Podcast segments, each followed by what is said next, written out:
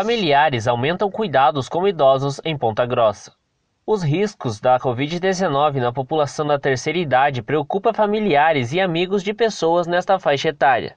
Segundo dados do Centro de Controle e Prevenção de Doença dos Estados Unidos, pessoas com idades entre 74 a 85 anos representam 27,2% das mortes por coronavírus. No Brasil, de acordo com informações divulgadas no mês de agosto pelo Ministério da Saúde, 75% das vítimas desde o início da pandemia eram idosos.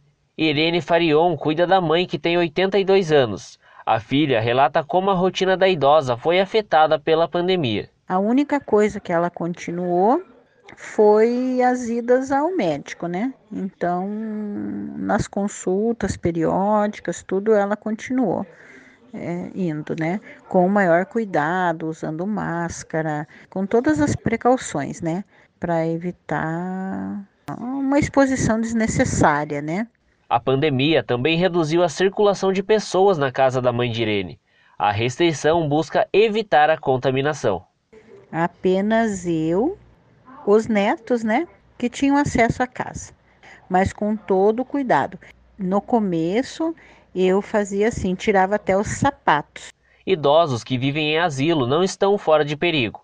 Até o dia 30 de setembro, Ponta Grossa registrou 11 mortes de idosos que moravam em asilos. Segundo o último boletim da Prefeitura de Ponta Grossa, o município registrou 73 novos casos da Covid-19, totalizando 6.615 casos confirmados e 133 mortes desde o início da pandemia.